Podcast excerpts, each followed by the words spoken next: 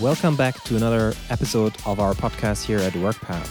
In the last episode, we had a good discussion about some of the major issues in today's organizations, and we've been looking at the challenges enterprises faced in the last couple of years, not just because of digitization, but also because of the frequency and magnitude of change that is happening out there in the markets.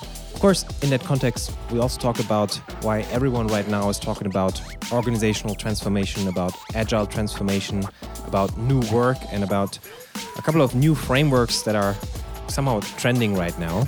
So, if you missed this first episode, I think it gives you a great overview, and I'd recommend you to listen to this if you want to get a better picture of what we're talking about here today and um, in the next couple of upcoming episodes.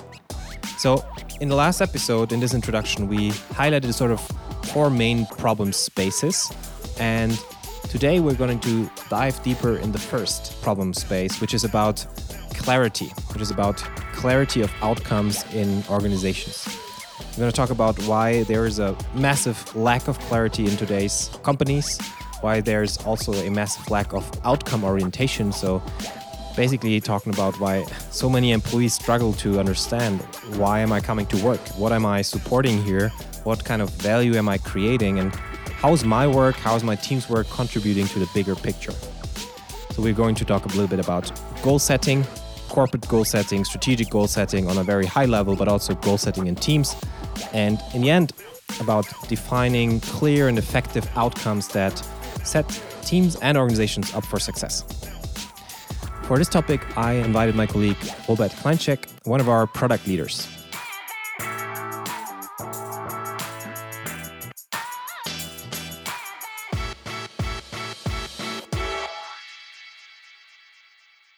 Hi, Robert. It's great to have you here, and um, maybe you would like to introduce yourself briefly to the audience. Yeah, great to be here. Thanks for having me. So, my name is Robert, and I'm uh, the head of product for the WorkPath platform. So, that means that in our product teams, we are building the workflow tools that enable effective goal setting, setting of outcomes, their alignment, and the execution at all our customers. And I'm very happy to be here and excited to talk about it. Great. So, Robert, before we start with our question, let me just briefly remind our audience to follow us on Spotify, on Apple Music, or wherever you are listening to us. If you like, you can also leave us a five star review or a comment. We always appreciate that, and it helps us to grow our community. So, um, yeah, maybe you want to do that after listening to that episode or, or right now. Okay, so, Robert, we're talking about clarity, we're talking about goal setting. Let's start with why we actually seek out this? Uh, why is giving clear directions, defining clear outcomes at the workplace so important? It sounds like a very basic no brainer somehow, but why do we need to speak about this today? Yeah, it, it, may sound like that. Let's let's zoom out a little bit and let's let's take a closer look. So um, it's no secret, probably, that market environments are are changing and have been changing for a while, and that this change uh, happens faster and faster now. And the, the kind of irony of that digital transformation is that the human factor is becoming more and more important. And one aspect, kind of why that, why that is the case, is that entry barriers to markets get lower and access to other resources, like besides humans, is becoming easier and maybe even less important for some successful business models. And if you look at that, then the, the talent that you have and the innovation capabilities of your people become the, the number one differentiator and competitive edge that you can have as a, as a company. So, another aspect here is that humans are uh, particularly uh, good in adapting. So, as change is accelerating, everything that is, that is repetitive, all these processes can be more and more automated, while the, the human ability to learn and adapt fast is becoming more and more important. But if you look at it, uh, how it's going in, in, in the organizations of today, you can very often see that these teams are blocked from doing their best work. Because the, the more dynamic, and some might probably even say chaotic, the environment of the market and the organization is getting, the harder it is for everyone to maintain clarity and direction and to make it clear for everyone what outcomes are even important for the customer and the business. But in reality, many people uh, and teams don't even understand why they come to work or how their work contributes to the to the bigger picture to the to the customer to the company's success and what they actually want to achieve what, with what they're doing and the faster things are changing the harder it is for everyone to keep up with where the company is heading so if you if you look at how it's going many teams still get told what to do but they're still lacking the bigger picture of why they actually need to do this one of the reasons for that is that the division of labor has gone so far that work nowadays mostly still happens in functional silos. So employees are more and more out of touch with that end result that they're actually there to create. And they're even more out of touch with the customer they're supposed to create value for. Another aspect is for sure that you can see that many people feel increasingly overwhelmed as stuff is just becoming faster. There's too many meetings, there's chat messages flooding their days, there's emails, there's projects, and everyone is constantly overbooked.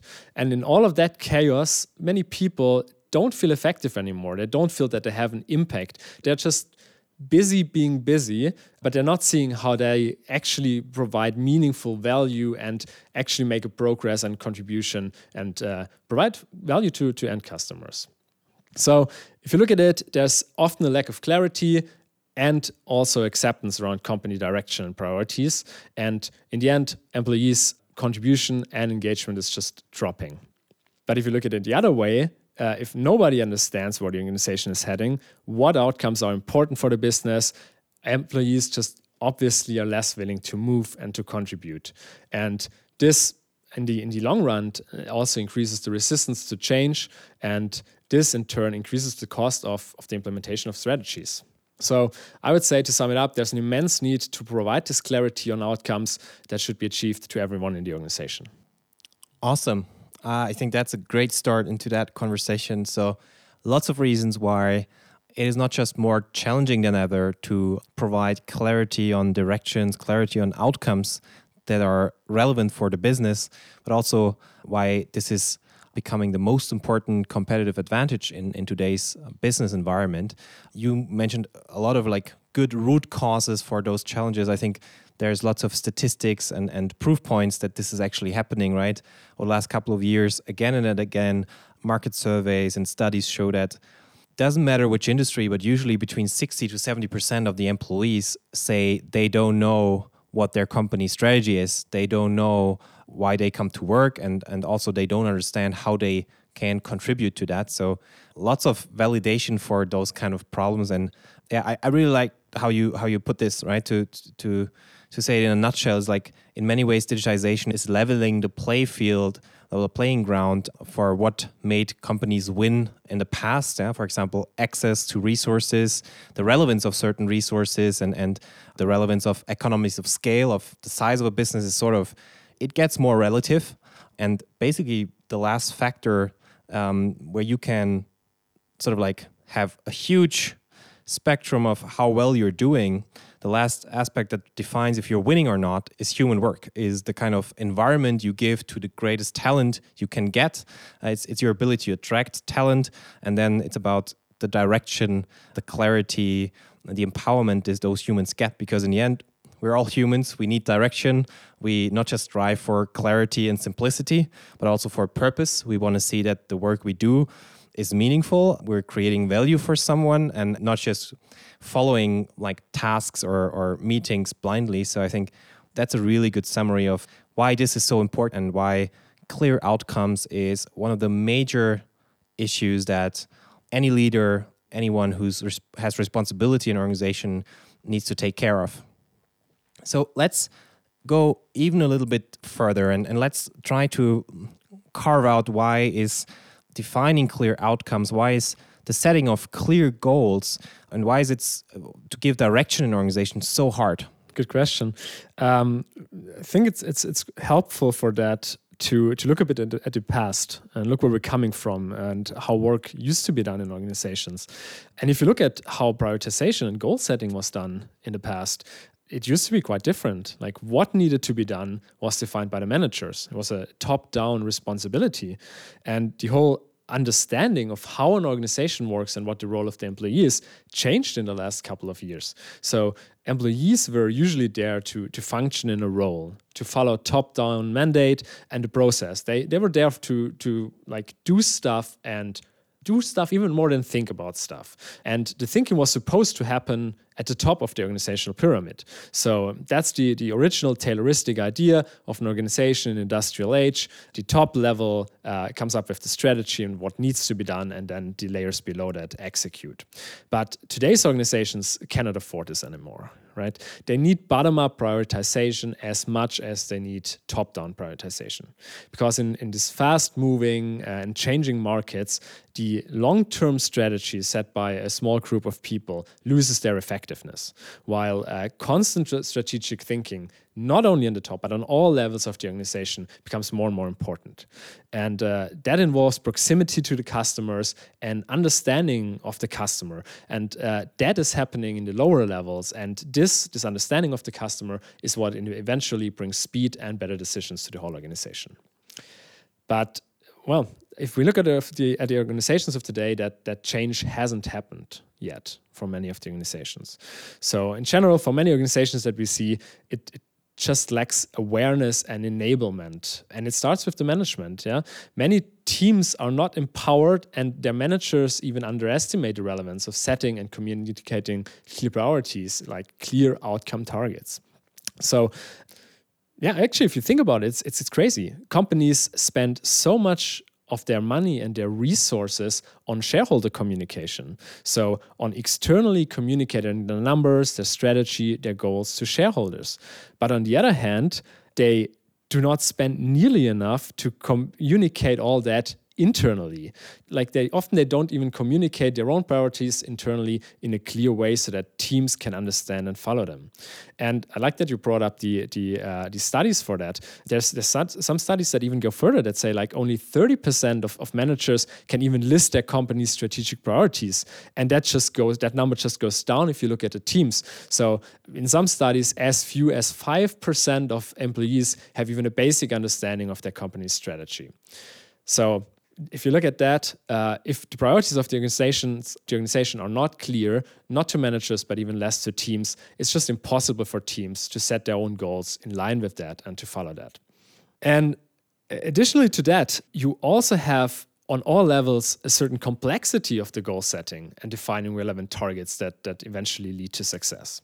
So on all levels, you need to make sure that that goals target outcomes need to be of high quality, right?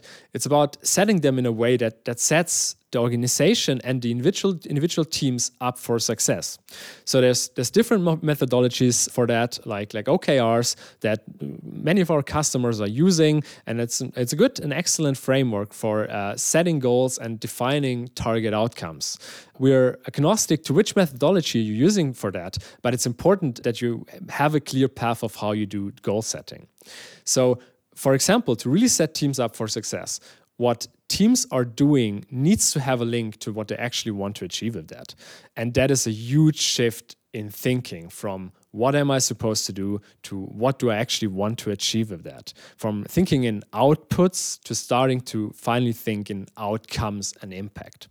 And for many of our customers, when you start working with them, we initially see that's not the case at all. So one example, one of our clients, who is one of the leading European logistics companies, mentioned uh, in the beginning when we started working that at least 30% of the projects that are running, let's call them ghost projects for now, they do not have any connection whatsoever to any business outcome. And they do not even have any basic measurable metric of progress at all. And that makes you like stop stop wondering why this change hasn't happened yet. Yeah. And I have to say, like, this is not an exception, right? I think it's it's surprising how many organizations lack that kind of infrastructure, not just a lack of clarity of outcomes, but really also a lack of following through and, and measuring if all the stuff that is being done, all the investments that are being made, all the projects that are being completed, how much is this actually contributing to value creation? How much is this actually driving business metrics? So, so I fully agree on that one. So we talk about clarity and clear outcomes, and I feel like it might make sense to maybe take a closer look at what we mean by clear outcomes. It is something that you hear a lot, right? What's the outcome? It, it, it is a, a pretty um, generic terminology, but it almost sounds like it could make sense to define what we mean when by that, right? Maybe we can talk about what companies can do to ensure clarity of target outcomes, but also quality of target outcomes. Yeah, because what I was just trying to say is like outcome, yes, but I think different teams, different people might have different understandings of what is a good outcome, and I think there it helps. I always find to to define or to split up a little bit, like what is a clear and what is a high quality outcome that sets you up for success. And I think that's then a good starting point for later also talking about how can we enable teams not just to experience more clarity, but also to create more clarity for themselves. Absolutely, yeah. I think it, it's it's very helpful what you what you started to dissect that that term of clear outcomes because it has these two parts to it. Like first, it's talking about clear. What do we mean by clear? And then it's that that outcome part and high quality outcomes. But let's let's focus on the first part of first the the clear. So when I'm talking about clear, I mean that there needs to be a certain clarity and consumability, simple language, all these things around company priorities. So, very importantly, everyone in the organization needs to be able to understand them, but also to be able to find them and understand what priorities are. So, in the end, transparency and access to company priorities are key. And then there's the second part that you mentioned is outcomes and high quality outcomes. So, what, what do we mean by that? I mentioned this before good target outcomes set companies and teams up for success. So how how do they do that? Yeah, in our opinion, so that they can set teams up for success, they need to meet certain quality criteria. First, I'd say I already mentioned this. We're not talking about projects or outputs here. So we're actually talking about outcomes, as in what value do we actually want to provide instead of what do we want to do. So in order to succeed, you need to define the end state of where you want to go. Uh, so the aspired positive outcome you actually want to create. So first plan for the value and the outcome, and only then think about what to do and what you actually build to create that value. And when you get there, when you start thinking about that value that you want to create, this needs to be customer centric. And it needs to actually state the customer that you want to provide value for. Because that brings a certain level of identification. And in the end, it leads to solutions that actually help customers. But on the other hand, it also increases engagement and purpose in the employees that want to provide that value. Thinking a step further, outcomes also need to be measurable and ideally measurable in a way that tells you early in the process whether you're moving towards the right direction or not. So I always say that like leading metrics are preferable to lagging ones. That probably needs a bit of explanation. So I mean leading metrics are faster moving metrics, yeah, that can give you feedback whether you're moving towards the aspired outcome early on yeah, not very late, but early on. So on the other hand, you have lagging metrics. Often most KPIs, most fin financial KPIs also are lagging metrics. And they tell you if you're going into the right direction with a delay. They often come into play and move very slowly. So you have that time lag. It's like it's like driving a car, but only looking in the rearview mirror. It's quite hard to steer and change course like this with lagging metrics instead of leading ones that tell you very, very early on in the process where you're going. So we got outcomes instead of outputs. We talked about customer centricity and we just mentioned like measuring them with early indicators. There's one thing still missing, and I think that is additionally target outcomes can can rarely be achieved in isolation. So it's not enough that they are of a high quality. You also need the right people to be involved, and often you need other teams that need to be involved and they need to agree to contribute to it because only then you can actually move towards your outcomes. Yeah, I think particularly the last point is is really interesting, and this is already a a nice teaser for one of our upcoming episodes where we talk about alignment, aligned teams, and how to align teams around outcomes. Because alignment organizations is, is one of the oldest challenges that has always been around, but there's a critical difference in aligning teams just along reporting lines or around a project which might be planned and executed locally. But if you're really consequent on what you mean by outcome, the way you just described it, customer centric, business value driving, value oriented outcome, it's impossible to achieve an outcome within your functional silo. And it's absolutely critical to break up those silos and, and have a cross functional collaboration along the value streams, along the customer journey sometimes. That's the only way how to achieve real outcome orientation. So that's as I said, another deep dive in one of the upcoming episodes, but really good. You you brought it up here as well. And I just keep hearing the same quality criteria, right? It's so much about simplicity and accessibility. I think if, if we're talking to to executives, to managers, they can tell you where to find company strategy and everyone says like of course we have a strategy we have a great strategy we worked so much on this we worked with the best consultancies there but this is not really delivering clarity of outcomes and directions to the most important stakeholder in the organization, which is the teams, which is the employees.